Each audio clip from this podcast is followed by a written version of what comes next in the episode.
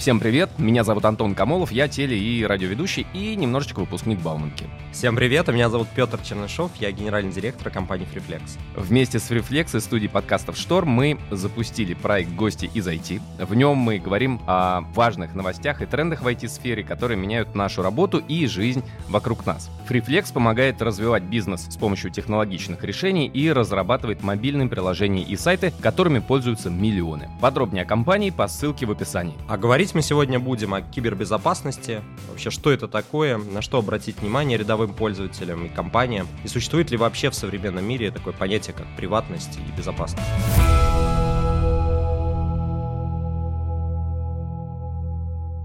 А в гостях у нас сегодня главный эксперт по информационной безопасности лаборатории Касперского и ведущий подкаста «Смени пароль» Сергей Голованов. Сергей, здрасте. Всем привет. Сергей, ну, прям слушайте, давайте с места в карьер. Вот на ваш профессиональный взгляд, в сегодняшнем цифровом мире какие основные угрозы для кибербезопасности? Так, мы начнем. Так, еще раз мы это обсуждали до подкаста, продолжаем во время подкаста. Кибербезопасность. Смотрите, у нас термина такого как бы научного вообще-то ага. нету. Это прямой перевод слова cyberbез, cyber security, да, кибербезопасность. Да. У нас есть информационная безопасность. И, собственно говоря, информационная безопасность отвечает за три таких основные задачи. Угу. Первое — это не допустить разглашения информации, то есть ну, как бы конфиденциальность не, не угу. нарушенной информации. Обеспечить обеспечить доступность, то есть все вот эти защиты от DDoS, от того, чтобы, значит, злоумышленники не забивали каналы связи, а, вот господи, это все. Я думаю, вы про VPN, не дай бог. Это, это другое. Так. Значит, и а, третье — это консистентность информации, то есть целостности, чтобы информация была не модифицирована, не, ага. опять же, там, не отравлена, как и такой термин есть. Вот за это все отвечает информационная безопасность. И основные, чем вообще все занимаются, uh-huh, да, это, соответственно, защита на текущий момент от хакеров, от DDoS-атак, от опять же, сливов персональных данных. Да, ну, вот слушайте, далее. ну, DDoS-атаки, это, наверное, в большей степени вопрос компании, корпорации и так далее. Это, может, Петр тоже там скажет и о своем опыте. Обычных людей меня вот беспокоит доступность моих данных, да? Тем более, что чем дальше...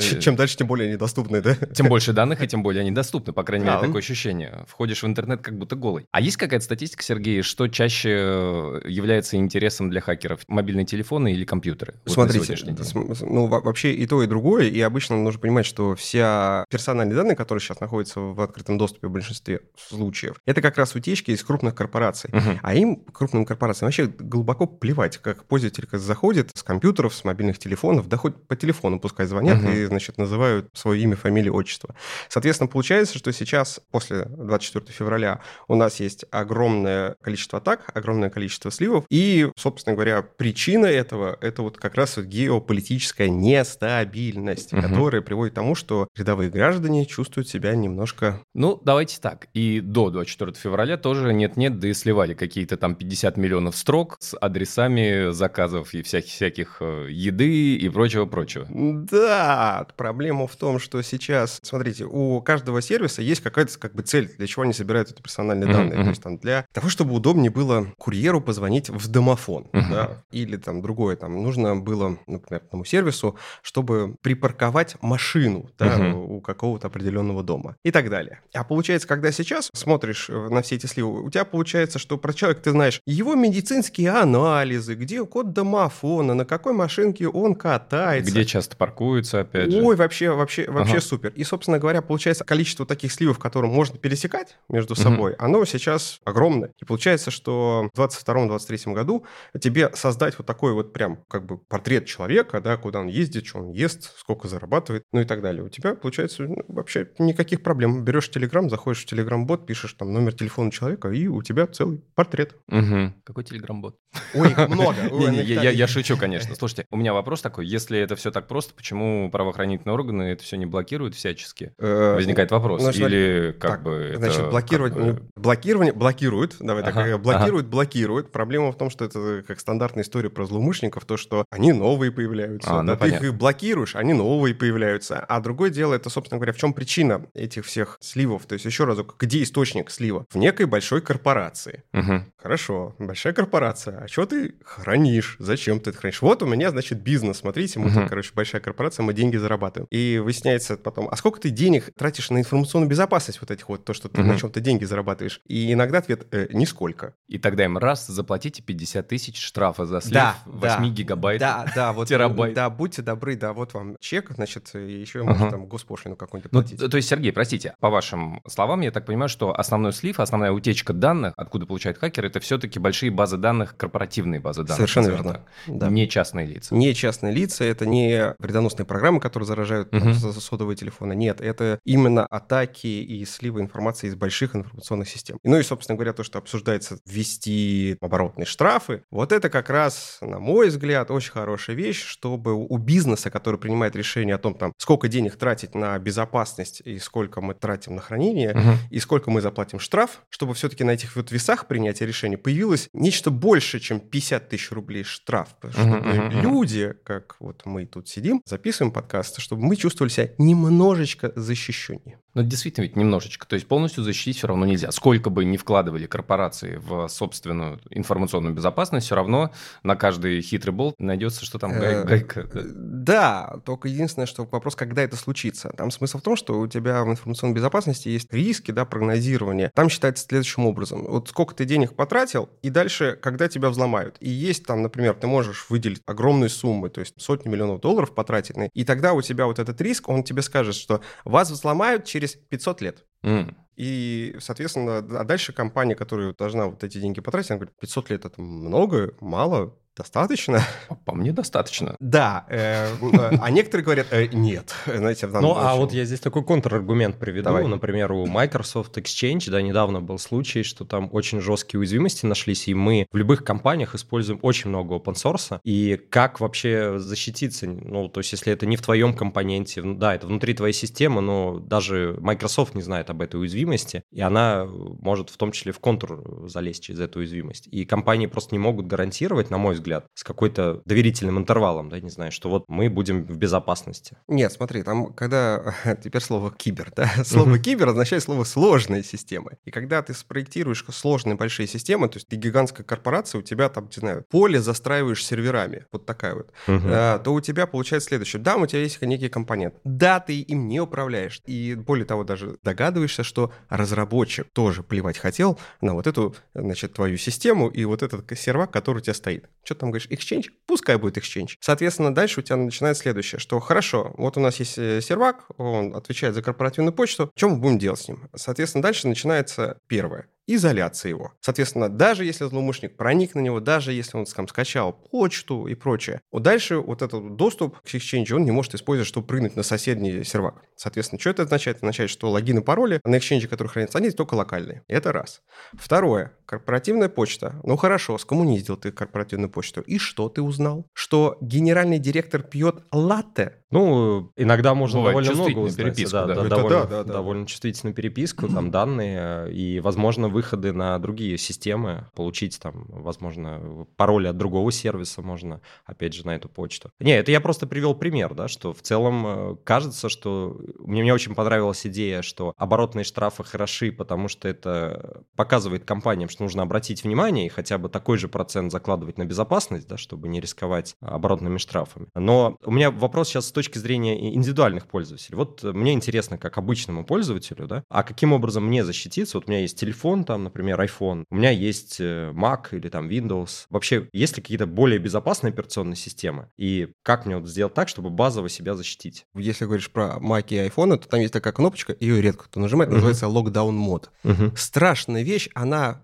отключает кучу всего, например, JavaScript перестает работать. Вот неудобно до жути. Помогает? Вообще-то да. То есть, например, что ты не сможешь сделать? Ну, на айфоне реально ты, у тебя отключится JavaScript. То есть тот код исполняем, который грузит тебе с веб-сайтов, он перестанет работать. Удобно? Э, нет. Защищает? Э, да. Вопрос сразу. Он так. защищает от новых угроз или, если у меня, условно говоря, телефон уже заражен, это локдаун мод, уберет эту угрозу? Он отключает, смотри, я на маке расскажу. У тебя есть, например, на маке ты ставишь кучу-кучу, не знаю, там, драйверов, ну, не знаю, фьюзи какой какой-нибудь, да, чтобы там файловые uh-huh. системы какие-нибудь подмалчивать к маку. Соответственно, ты его включаешь, они у тебя перестают тут же работать. Соответственно, есть список модулей операционной системы, программ, неважно, вот они должны работать. И за это отвечает, типа, разработчик компании Apple. Все, что не Apple, нахрен пошли. Все, значит, не будет работать. И получается, что у тебя, если текущая, смотри, отвечая на этот вопрос, если у тебя закладка была на уровне ядра, она перестанет работать. Если это был, не знаю, какой-нибудь программка на маке, которая тебе там считает время, проведенное в интернете, то она она, и она является вредоносной, она останется работать. Угу. Потому что считается, что, например, время, которое ты потратил в интернете, не является, собственно говоря, там, критически важной информацией угу.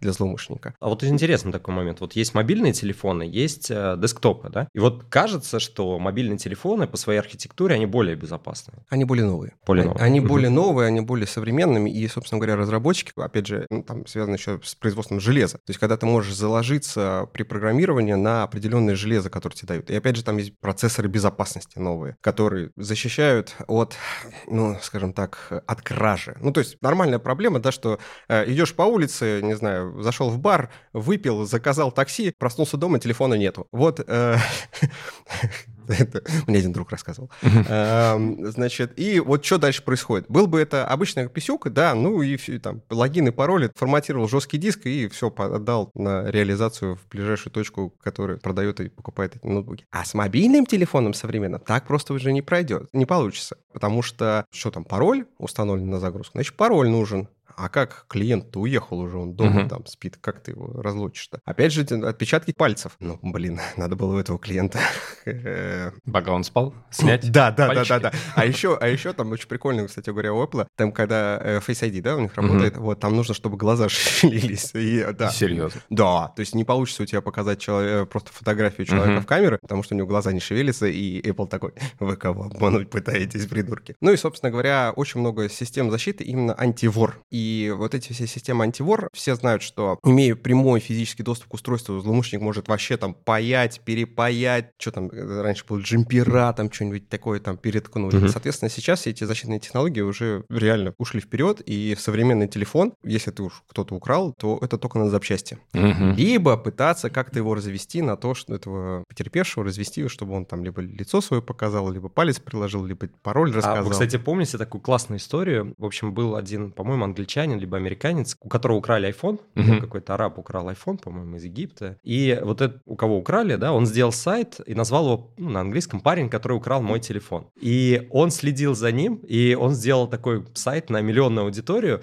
и он показывал, как там араб первый раз катается на коньках. Вот он, а он удаленно камеру как-то? Нет, он через iCloud. Тогда iCloud, это, через iCloud. А, и там все, все к нему. А тут не знал, и вообще, как с друзьями, там фотографии с друзьями. Кстати, очень интересная история. У него вот есть сайт, и там ему начали в комментариях писать даже, что это я этот парень, это я, и там постоянно такая интересная история. Это вот еще, ну, было много, ага. 10 лет назад, вот, и как раз уже тогда эта безопасность работала. А вот э, такой вопрос. А что касается антивируса, вот мы говорим антивор, а вот антивирус, насколько вот в мобильных телефонах, вот, на iPhone мне нужен антивирус? На iPhone практически не нужен, а на Android обязательно нужен. Угу. То есть э, нужно понимать, что... Так, э, значит, немножко философия. Значит, у тебя есть какая-то идея, не знаю, любая, ты берешь любую идею, и у тебя есть антиидея. Та же самая идея, только наоборот. Короче, они две вот эти сущности, то, что придумало, что ты как бы антипридумал, да, они имеют право на существование. Если мы говорим про операционные системы, про Mac и Windows, например, то Стив Джобс такой говорит, мы, блин, сделаем компьютер, там будут охренительные программы, значит, мы никого туда не пустим, люди приходят в магазин, покупают наше устройство, кайфуют от, от устройства. И компания Microsoft такая, так, а мы будем делать операционную систему, которая будет вообще везде, на ней будут все программы, как она будет работать, да нам плевать, главное, чтобы она везде работала. То есть, понимаешь, другая идея. Угу. А, соответственно, все то же самое имеет отношение к Android и к iOS. Соответственно, iOS только на айфонах, очень красиво, все понятно. Опять же, разработчики для iOS очень дорогие. Вот. А есть разработчики по Android и программы по Android. Соответственно, производители андроидов куча. Значит, программируют они да все, что попало, включая вредоносные программы. Ну и, собственно говоря, массово завоевывают рынок. Соответственно, у тебя получается то, что программ под Android больше, вредоносных программ больше. Антивирус нужен. А правильно я понимаю, что я помню, лет 20 назад считалось, что самое безопасное с точки зрения вирусов это все, что работает под Unix, потом маковская история, и потом только то, что под Windows, это обязательно нужно антивирус и регулярно переустанавливать Windows, чтобы было попроще. Сейчас это так же или... Единственное, все хорошо, только вот надо сейчас Первый Mac, Mac, Mac и Linux, короче, нужно их вот, вот эти ага. все истории поменять местами. Ну, я бы дополнил, что Mac это тоже Unix, а вот э, первое надо Linux, да, то есть Linux. Ну, Darwin, давай так, редактура Дарвина у, у Мака. Соответственно, да, все на текущий момент так оно и есть все. И опять же связано с тем, что количество разработчиков, которые разрабатывают программы под разные операционные системы, они как бы, их количество разное. И, соответственно, шанс того, что кто-то из них, короче, свернет на, на не ту дорожку, они все-таки поболее для более популярных операционных систем. Так вот по, по поводу не той дорожки. Сейчас в чем интересы хакеров, да? Вот условно говоря, то, что я вижу, в России чаще я читаю про то, что утекла база данных, то есть как это может использовать. Ну, злоумышленники уж совсем просто рисуют цифровой портрет и как-то, наверное, могут с этим человеком что-то делать. Да, вот как-то что-то они потом с ним делают. Вот, да. А, западные новости, которые я читаю, там чай, по крайней мере, мне на глаза попадается, что остановлена работа, заблокирована работа какой-то компании, за разблокирование требуют там 15 миллионов долларов. Каких-то? Каких-то 15 миллионов долларов. Ну, для компании, не знаю, там Oracle какой-нибудь. Во- вообще, это на сдачу. Да. Значит, с корпоратива сдали бутылки, вот и заплатили выкуп. Часть бутылок, только пластиковые.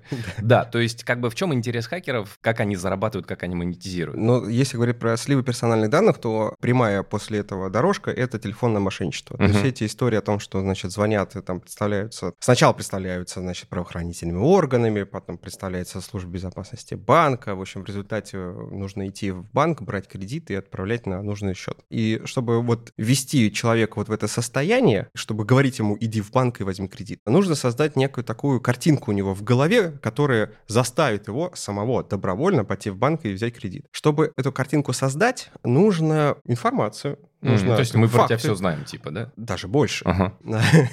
вот. И, собственно говоря, вот эти вот сливы, они как раз и используются, это прям прямое их использование, это как раз телефонное мошенничество. Если говорим про 15 миллионов долларов шифровальщиков и прочее, в России все то же самое, соответственно, все те же самые. Единственное, что поскромнее. Угу. Запросы. Да, да, запросы немножко поскромнее. И нужно понимать, что, как ты говоришь, диск C отформатировать, да, надо было. Соответственно, многие компании так и делают. Поймали шифровальщика, да, переустанавливаю винду, Петрович. А получается дальше компании, когда злоумышленники требуют выкупы у отечественных компаний, они просто считают, что там, ну, зашифровали там ну, 500 компьютеров. Слушай, за сколько они 500 компьютеров переустановят? Дня за 3-4. А сколько им будет стоить простой 3-4 дня? Говорит, ну, 1100 рублей. Ну, попросим у них тогда 90 тысяч рублей. Угу. И все. И у тебя получится... умный подход. Это очень умный я, подход. Я думал, как расчет капитализации, ебеда, что вот нужно. Как, как, да, да. Э, вообще, ну, естественно, все это тоже есть. Единственное, что там есть такое психологическое... Короче, там есть переговоры, требования ага. скидок, вот это все. Ты сказал 15 миллионов долларов. Изначальная цена была 30, но потом договорились, вроде как-то пошли на контакт, вошли в положение. Что, ну, неважно. Соответственно, все это то же самое в России есть, и нужно понимать, что этого стало больше, и даже есть объяснение, почему этого стало больше. После 24 февраля количество именно финансово мотивированных преступлений сообщений, оно пошло на, на спад в ноль. Угу. Э, то есть количество телефонов, звонков с подозрением на мошенничество 24 февраля, 25 февраля был 0, 0, 0, 0, 0 и так далее. Ну, мне позванивают. Сейчас да, но угу. и, соответственно, вот эти вот цифры начали возрастать э, где-то к лету, к июлю 22 года, и сейчас, 23 год, собственно говоря, что изменилось-то? Во-первых, изменилось то, что теперь можно вывести деньги. Угу. То есть если Visa, MasterCard, Swift все ушли, деньги никак за границу не передашь, здесь их хранить, ну, это как бы надо быть очень смелым человеком, uh-huh. чтобы uh-huh. украсть здесь и здесь же обналичить эти деньги. Соответственно, их нужно вывести, и есть крипта, появилось большое количество обменных пунктов, так называемых, которые позволяют тебе как раз эти деньги вывести из страны. И этим пользуются и обычные граждане, uh-huh, скажем так, uh-huh.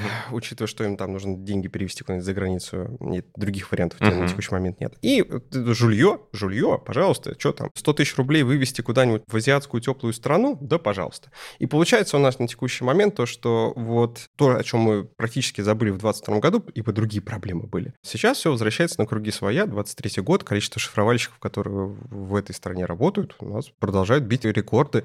И как эта волна началась в конце 22 года, как сезонная сильное обострение у людей, так эта волна и не сходит. Слушайте, а я когда читал статью про, как они, white hat, да, black hat хакеры и так далее, то есть те, кто на стороне добра, те, кто на да. стороне зла. Да. И что белые хакеры, которые помогают обнаруживать уязвимости большим корпорациям, компаниям и так далее, что они по факту в долгу зарабатывают даже больше, чем черные хакеры, потому что черный хакер, да, может сорвать куш, но вероятность того, что его поймают, все равно очень высока, и он загремит в тюрьму далеко и надолго. Есть статистика, как часто ловят? Отвечу отвечу первое про статистику. Есть у нас Конституционный суд Российской Федерации, у нас есть Уголовный кодекс Российской Федерации, и каждый год суды публикуют количество приговоров по конкретным статьям Уголовного кодекса. Соответственно, если, там, если мы говорим про кибер, то э, нас интересует статья 159, мошенничество, нас интересует 172, статья 173 и 174, короче, неважно, вот uh-huh.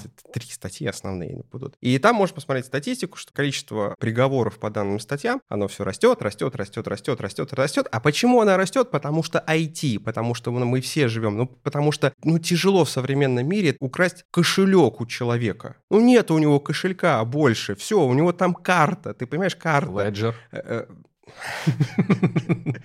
Ладно, такой, у него там телефон, а что ты с этим телефоном? На запчасти его. Ну, короче, ну, нету такого, что и получается, что у нас э, традиционные, скажем так, люди не на той дорожке, они, они вынуждены идти... Образовываться, да. То есть сейчас... Войти, да-да-да. Такой способ образования. А вот, кстати, я перехвачу такой момент, что вот, допустим, у меня Mac там, или Windows, вот даже в Mac, вот приведу пример. Есть э, App Store, да, ну, в Mac большинство программ все-таки не в App Store, да, популярные. И брю. я беру, там, скачиваю, там, DMG-файл, брю там, хорошо, брю там еще как-то пакетный менеджер. Ну, допустим, я скачиваю вот прям с какого-то сайта DMG.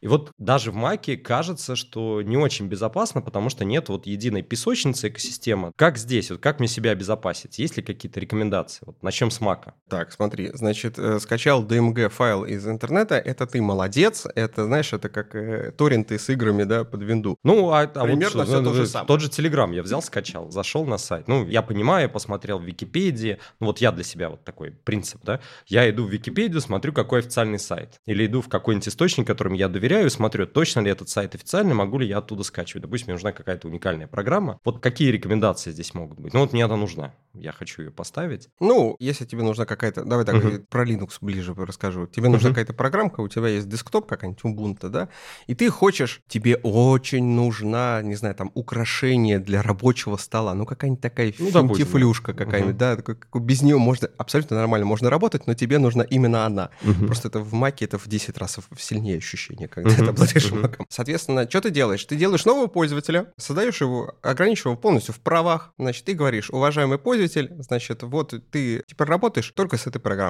Уважаемый уважаемая программа, теперь ты работаешь только от имени этого пользователя. И даже если у тебя там в этой программе будет закладка, и какой-нибудь злоумышленник получит там shell к твоему компьютеру, то он будет работать с правами ограниченного пользователя. И, соответственно, чтобы там, есть такое понятие persistence, соответственно, прописаться в систему, там, ну, в винде, в автозагрузку, хрен тебе, у пользователя нету таких прав. И, и дальше... Для винды это тоже работает? Для винды все то же самое. Ага. Просто, просто это как пример, там, то же самое, как мы говорили про Exchange, да, и как нужно его э, как бы об, об, обкладывать, соответственно. Соответственно, любая операционная система, что Mac, что Windows, что Linux, они тебе позволяют это делать. Другое дело, что редкий пользователь этим заморачивается, потому что зачем ему это делать? Соответственно, если ты продвинутый пользователь и заботишься об этом, то, пожалуйста. Вот я по себе сужу, вот я на чашу весов ставлю удобство, потому что ну, все-таки мы объективно не можем JavaScript отключить на сайт, ну, ни один, практически ни один сайт не будет работать, да, и безопасность, да, и вот я по себе, опять же, сужу, что я просто и смотрю, точно ли этот сайт официальный, не точно, естественно, там, обои не буду скачивать. И вот ставлю себе на чашу весов. А вот, э, ну, мне кажется, большинство пользователей делает так же, они не будут заморачиваться, там, создавать пользователя, если прям понимают, что программа, скорее всего, заражена. А вот как, э, может быть, определить, что она, скорее всего, может быть зараженная? А, как определить, что она, скорее всего, зараженная? Ну, вот я понимаю, что я с торрентов скачиваю, да, как Да, и что игру. там чуть ну, я, я, наверное, ну, понимаю, да, что может быть, или там Windows скачиваю. Ну, ну, подожди, это тоже, это ты понимаешь. И mm-hmm. вот ты предполагаешь, а да, можно ли четко определить, там есть ли программы какие-то там... Э, это совершенно точно можно определить. Есть у нас дизассемблеры, значит, mm-hmm. реверс толзы, соответственно, ты можешь скачать любую программу, uh-huh. называется это «Восстановить функциональные возможности программного обеспечения» и заодно сделать такое же, только свое и новое.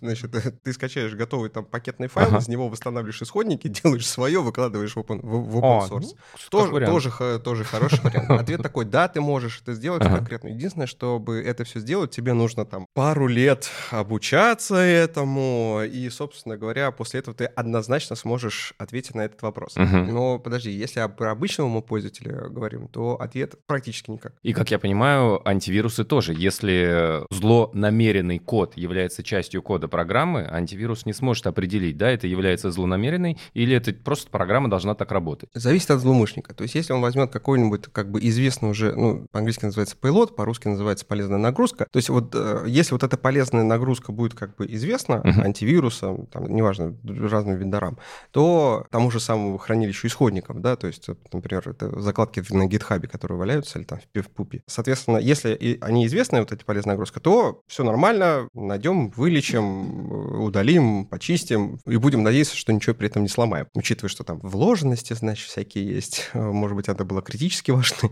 э, с точки зрения разработчика, ну и так далее. Получается у тебя, что... А если вот эта вот закладка, она новая, неизвестная, и злоумышленник, который ее заложил, он как бы вот знал, что он делает, то единственный способ обнаружить ее — это по неким, скажем так, сторонним признакам. Ну, то есть, смотри, ну хорошо, ты там, попал в этот Mac, например, да, там, угу. с официального сайта, не знаю, что там, мессенджер какой-нибудь, да? Допустим. На, да. Дальше хорошо, появилась вот эта новая, уникальная, неизвестная полезная нагрузка. Дальше злоумышленник, чё, зачем она ему? Что, она, что он с ней хочет сделать-то дальше?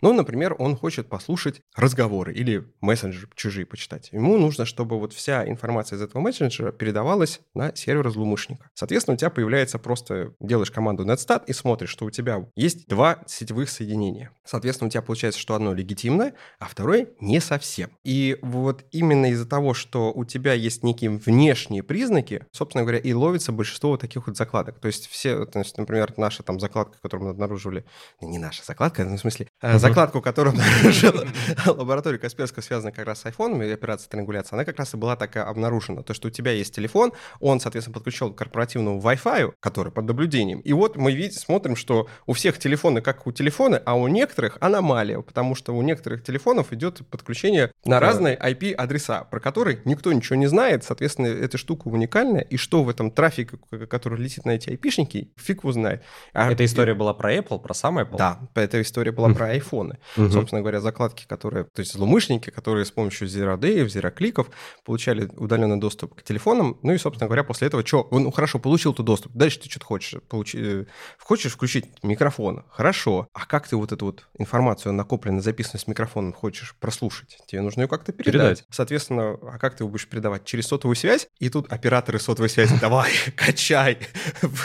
Что там? Дорого, дорого это все будет, да? Купите еще пару гигабайт по нашему тарифу. Для того, чтобы как бы сделать незаметно, нужно использовать как раз Wi-Fi, потому что как бы Wi-Fi никто там с биллингом за гигабайты скачанный тебе не будет смс прислать в 3 часа ночи. Ну и, собственно говоря, Wi-Fi по наблюдениям. И все. И дальше чей-то телефон, телефон дай сюда. Соответственно, с телефона делается бэкап iTunes и смотрится вся история, что происходило на телефоне. Собственно говоря, так и находится закладка. Постфактум. Да, постфактум. Угу, То есть угу. это о том, что если известная закладка, то проблем нет. Если неизвестно, как ее найти, как раз вот по этим внешним признакам. И тогда, собственно говоря, добываются и телефоны, и там маки, и, да не, неважно что. Все это добывается, восстанавливается и рисуется полностью картина. И эта новая инцидент. закладка становится известной да. и попадает уже в, в разряд а вот, а вот еще да. интересный момент. Э, у нас же 80% и работы, и жизни сейчас это браузер. Да? И вот такой момент, браузер, есть много плагинов, да, экстеншенов, которые мы ставим, начиная там от блокировщика рекламы и так далее. И вот э, такой момент. В браузере браузере есть еще штука с менеджером паролей, который браузер, там тот же Chrome, постоянно говорит, вот сохраняй пароли, менеджер пароль. И вот такой момент. Как нам здесь себя обезопасить, вот с точки зрения плагинов, с точки зрения менеджера паролей? Ну, во-первых, все плагины идут лесом, и потому что есть там плагины у тебя, которые, что же такое там был последний, а, рисует темный фон. То есть у тебя сайты в основном белые все, а ты хочешь, чтобы они были черные.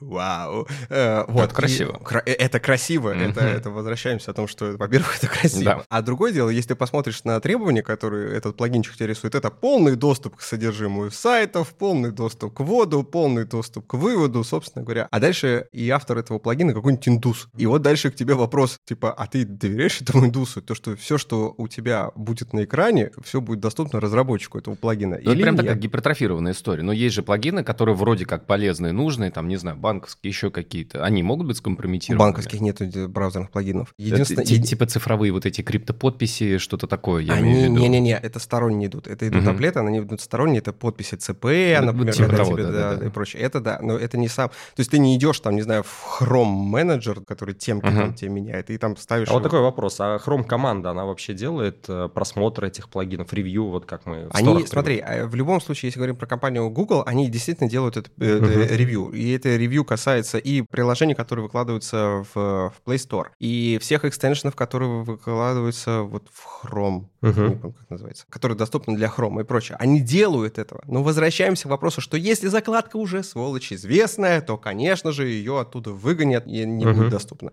А если она новая, неизвестная, то что вы от нас хотите? Соответственно, постфактом, у, соответственно, на андроидах у тебя есть такая штука, у тебя в плее, оно тебе раз в месяц, оно сканирует полностью твой, скажем так, штатный антивирус. Он раз в месяц сканирует и говорит, вы знаете, я тут просканировал ваши приложения, отобрала у них там права, например, на, на доступ к смс-переписку, которую вы игрушки выдали, права на uh-huh. чтение смс-ок. Вы что творите?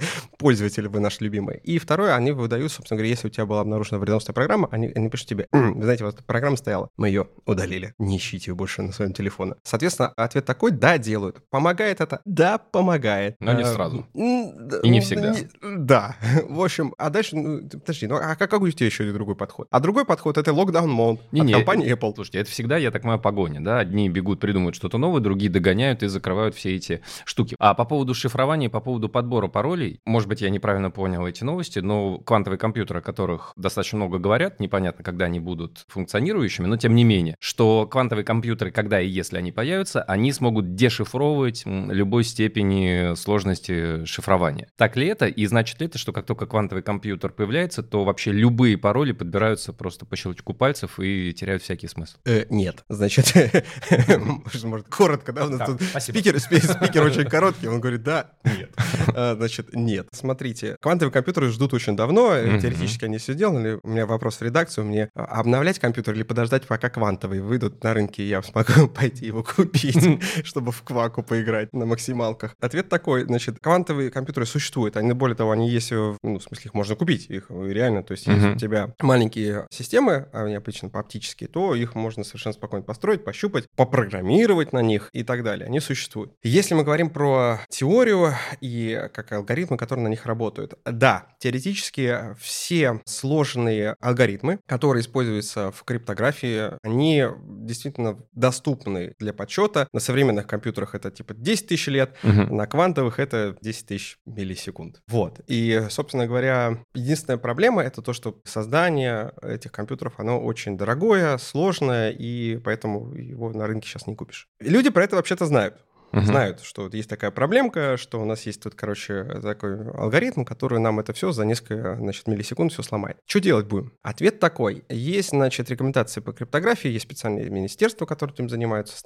там еще организации специальные, которые этим занимаются. И ответ такой. А вы не могли бы, когда там, не знаю, там, храните пароли в зашифрованном виде, вот вы там один раз шифрование применили, да. А давайте вы 5000 раз примените это же самое шифрование. И логика такая, что чтобы для тебя это ничего не стоит использовать одну и ту же функцию свертки, хэш-функцию, там 5000 раз, ну, то есть, ну, ничего тебе это не стоит. А вот для квантового компьютера это стоит 5000 квантовых компьютеров. Mm-hmm. Один и тот же компьютер не может э, по 10 тысяч миллисекунд а вот последовательно? А в том-то и проблема, то, что у тебя квантовый компьютер, он сворачивает тебе... Короче... Просто, просто скажи, что технологически нельзя, я пойму. А здесь я бы еще... А здесь я бы еще на две части разделил. Одна история, когда мы получаем голые, ну, пароли у всех компаний нормальных хранятся ага. в виде хэшей, которые там правильно солятся и так далее, да. И, естественно, хакеры, они получают не голые пароли, они получают, когда крадут базу данных, хэши. И вот мы говорим именно об этой ситуации. А вот есть ситуация вот обычного пользователя, когда хакер не взломал базу, например, VK или еще кого-то, да, и он просто пытается подобрать пароль. И вот здесь, мне кажется, вступает второй фактор, что любая система, даже на уровне базы данных, не даст сделать столько запросов. То есть даже если у тебя квантовый компьютер, ты будешь ходить с разными паролями, подбирать его, да, брутфорсом, то на этом уровне взломать нельзя. То есть мы говорим об истории, правильно же я говорю? Да, да, да, да, да. Брутфорс и квантовый компьютер это разные истории. А... Раз. То есть, то есть мы отбрасываем историю, когда у компании не скачали базу данных с хэшами, да?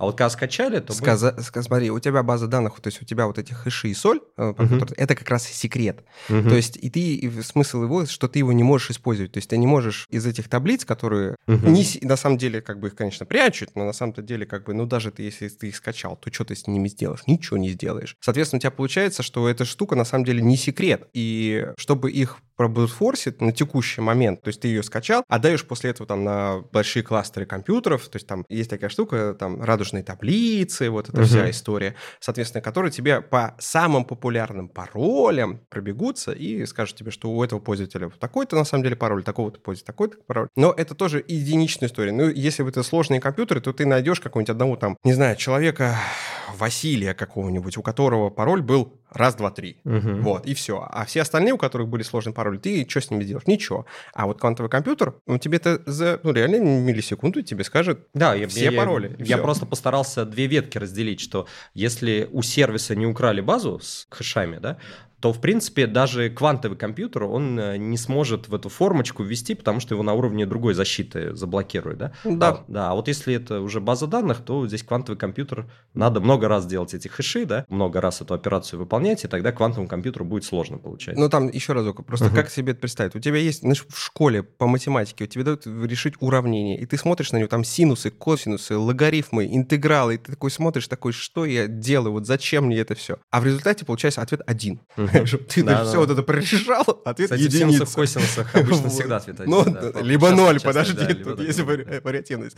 Соответственно, вот тебе, чтобы алгоритмически вот это уравнение решить, тебе нужно было там исписать, там, не знаю, листочек А4. И время. Соответственно, вот у тебя алгоритм, да, и твой мозг вот прорешивал этот пример. Соответственно, а для квантового компьютера это просто будет не проблема. Он сразу тебе скажет один, и все. Почему? А потому что вот как раз решение вот этих вот уравнений уже в нем изначально заложено. Ему не нужно никаких там вот этих там преобразований, там косинус квадрат, синус квадрат. Не последовательно он идет, да? Нет, ага. он, и вот а ты ему дал на вход параметры твоего уравнения, он тебе сразу сказал ответ. Все. Дальше проблема начинается в том, что если у тебя простые арифметические операции, там сложение, вычитание, умножение, когда они повторяются много-много-много раз. Вот тут у компьютера начинает немножко клинить, и сложность разработки вот такого компьютера, который тебе 5000 раз сложение, оно в 5000 раз дороже. И все. И получается у тебя, что да, проблема квантовых компьютеров это для криптографии это большая проблема. И все сливы персональных данных с тем же самым хэшами, вот с солью, то, что вот сейчас вспоминали, это действительно проблема. На текущий mm-hmm. момент это не острая, но пройдет 50 лет, и появится компьютер, который сможет тебе за очень короткое время все это взломать. Получается, что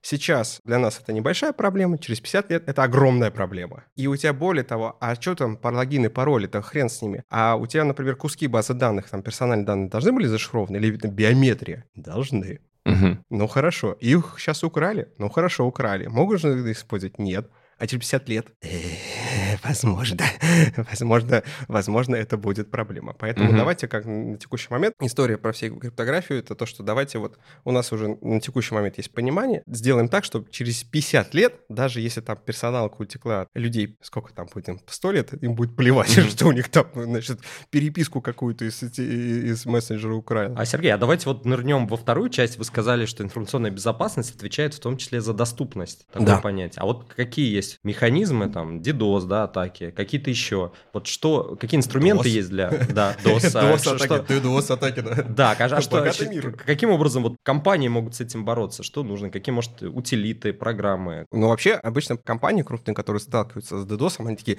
руби канал. Значит, и все. Нету интернета, нет проблем. Это то же самое, как шифровальщики. Тогда и нету и доступности. Да, ты понимаешь, это для кого? Для доступности, да?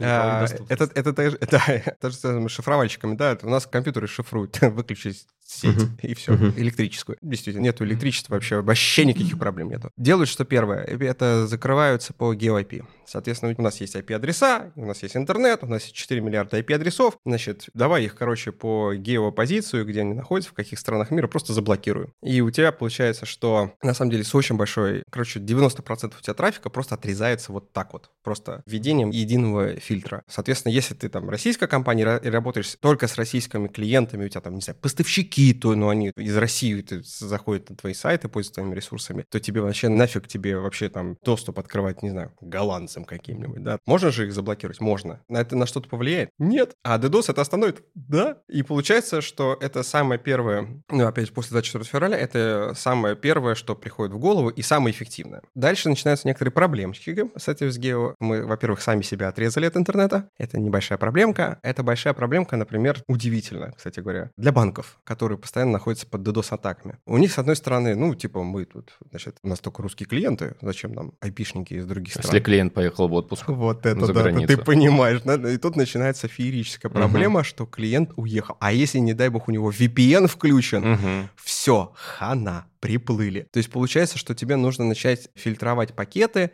несколько более интеллектуально. И самое интеллектуальное, то, ну и, соответственно, злоумышленники, они тоже все это прекрасно знают, они начинают делать вот эти вот запросы, ну, короче, называется это L7. А, есть ну, модель... Понятно. Да, L7. Да, L7. Ну, знаешь, э, да, да, нет, это, и есть модель ISO-оси, значит, там есть уровень приложений, значит, на уровне приложений можно, значит, делать специально. Ну, как, короче, простой пример. Генерация капчи. Ну, то есть ты заходишь на сайт, подтвердите, что вы человек, uh-huh. введите код, и тебе показывается картинку, ты их берешь и вводишь. У тебя сам вот этот процесс генерации вот этой картинки и показа пользователю, он занимает некоторое процессорное время, занимает э, сеть, занимает. Соответственно, и тебе приходит 100 тысяч человек, которые говорят, покажи нам картинку. И сервер такой, подождите минуточку, и уходит думать, и uh-huh. генерирует вот эти картинки. Соответственно, вот этот процесс приложения, которое показывает эту картинку, оно, короче, злоумышленник может сделать так, что он просто будет в вечном цикле генерирует только картинки, и полезной деятельности сервак не будет вообще ничего делать. Поэтому, соответственно, вот этот пример Altaki на L7. Дальше начинается, окей, хорошо, значит, мы защищаемся от LL7, значит, давайте вот только те заграничные пользователи, которые приходят, и только вот единственное, что они делают, только, значит, э, просят сгенерировать нам капчу, вот мы только их начинаем mm-hmm. блокировать. Хорошо? Хорошо. Значит, дальше злоумышленник такой, ага, значит, капчу они нашли. А теперь давайте форму восстановления пароля будем. Соответственно, форма восстановления пароля — это типа, спасибо, что воспользовались этой формой, мы вам сейчас пришлем письмо. И все такие. И приходит, опять же, 100 тысяч пользователей, ботов из интернета, говорят, пришли нам письмо. Mm-hmm. Ну и, короче, вот превращается вот это вот в некие, в такие игрушки, скажем так. Короче, запросы, не отвечающие фактической работе э, да. сервера. И, короче, я это к чему? Что вот эта вот борьба с DDoS, как она ведется, и самое главное, что спустя 2-3 недели это наскучивает всем. То есть и атакующим, потому что, ну, есть и другие как бы задачи, да, опять же, вы знаете, у меня... Уже не проплачено да, уже, не проплачено, да, вы знаете, у меня тут это надо ребенка в школу вести. А, и второе, это то же самое защитникам. Ну, типа, вот мы боролись, боролись, боролись, может, хватит, а может, отстаньте от нас. И злоумышленники отстают. И в результате, опять же, есть телеграм-каналы, если мы говорим про после 24 февраля, где публикуются эти все цели, которые, значит, говорят там, чуваки, идем дедосить такой-то сайт, вот, такие-то айпишники, такие-то доменные имена. Вот, и все такие, хорошо, проходит там 2-3 недели. Теперь, чуваки, идем туда-то. Ну и, собственно говоря, вот, вот два года. Угу. Вообще, ну, а есть, я слышал, все. и сервисы есть, да, многие же используют, типа Cloudflare или российские сейчас очень популярные аналоги, есть такие на слуху. Насколько они полностью помогают компании? Ну, вот, например, нету отдела информационной безопасности, да, я отдал это все на откуп сервису. Насколько он меня защитит от DDoS? Насколько-то защитит. Ну, то есть угу. смысл в том, что у тебя, во-первых, ты когда приходишь в компанию, говоришь, чуваки, я хочу у вас там купить сервер, арендовать там канал, опять же, нужно проплатить. И дальше начинается, хорошо, знаешь, это в машину приходят люди, покупают, им начинают допы навешивать, короче. Вот то же самое, приходишь в компанию, говоришь, а вам нужна защита от DDoS, да. Значит, будет стоить столько-то, дороже будет уже стоить. Поэтому если проблема в том, что об этом нужно делать, думать, короче, об этом нужно заранее, когда ты оплачиваешь вот э, сервис и покупаешь вот подписку на использование чего угодно на самом деле. Потому что когда случится DDoS, уже будет, сорян, поздно, потому что тебе нужно будет экстренно менять каналы связи, менять поставщика услуг, короче, перенастраивать все.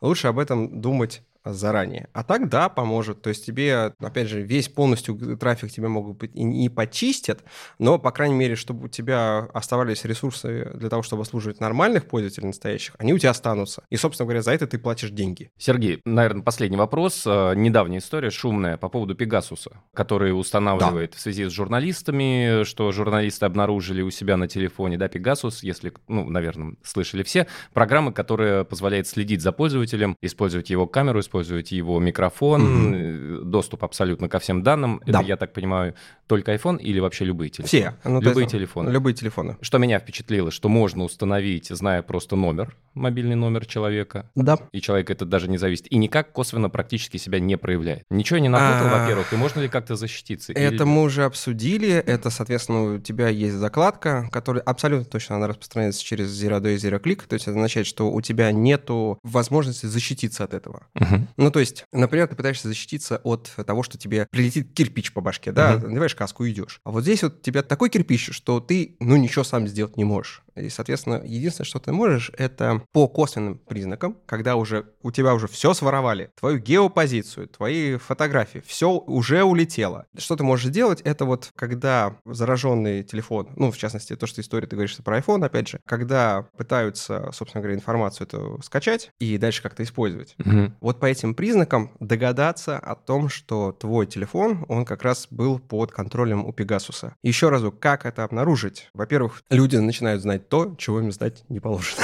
И ты понимаешь, что они И ты понимаешь, и ты понимаешь, что они что-то знают. И что ты делаешь в этот момент? Ты делаешь бэкап айфона, запускаешь специальную программку, и программка тебе просто говорит, поздравляем, ваш телефон был заражен таким Пегасусом в такое-то время, в такой-то день. И ты после этого начинаешь смотреть, что ага, то есть вот в этот момент они меня поимели, значит, все, что было до, все, что было после, значит, ну все. А, а каким образом проверить? Вот что за программки? А, это, ну, на самом деле, open source все это. То есть у тебя смысл в том, что у тебя вся, ну, короче, для маков, винди и прочего, у тебя есть журналируемая файловая система, и, собственно говоря, все операции файлов по созданию, удалению, модификации, это все записано. И, соответственно, когда у тебя появляется какой-то вирус, он тоже, он тоже файл. Соответственно, у тебя есть точно дата, время, когда он пришел. Ты можешь посмотреть в журналы безопасности и посмотреть, какой пользователь был авторизован на системе, когда создался этот файл. Ну, это, это как бы нормальная uh-huh. работа для безопасника все это делать. Все то же самое работает и для айфонов. То есть у тебя есть файловая система, она тебе доступна в бэкапе iTunes, соответственно, ты его качаешь, и дальше у тебя есть нормальные файлы,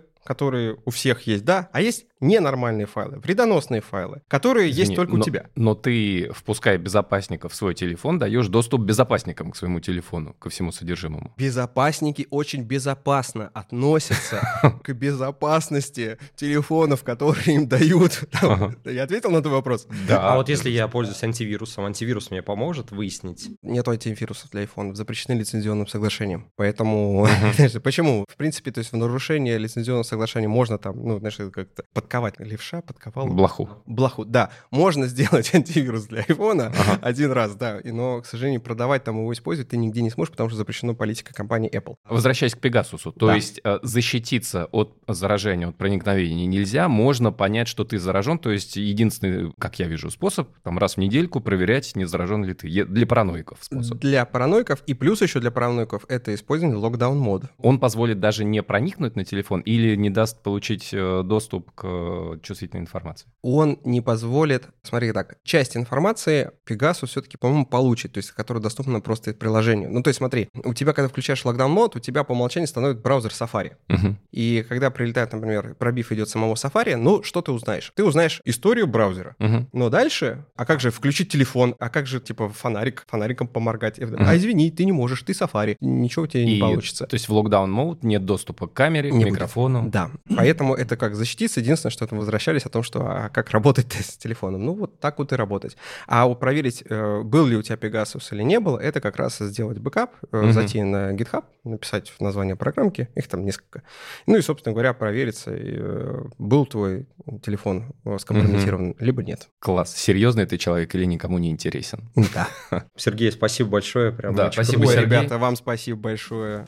Спасибо нашему сегодняшнему гостю Сергею Голованову. Напомню, Сергей – главный эксперт по информационной безопасности лаборатории Касперского, ведущий подкаста «Смени пароль». Ну, скажу честно, у меня еще очень много вопросов осталось незаданными. Не знаю, сделаем ли мы вторую э, сессию с Сергеем или просто как-нибудь отложим до лучших времен. Но, друзья, я обращаюсь к нашим слушателям. Если вам понравилось, напишите об этом в комментариях. Если вам не понравилось, ну, ладно, тоже напишите об этом в комментариях, что же.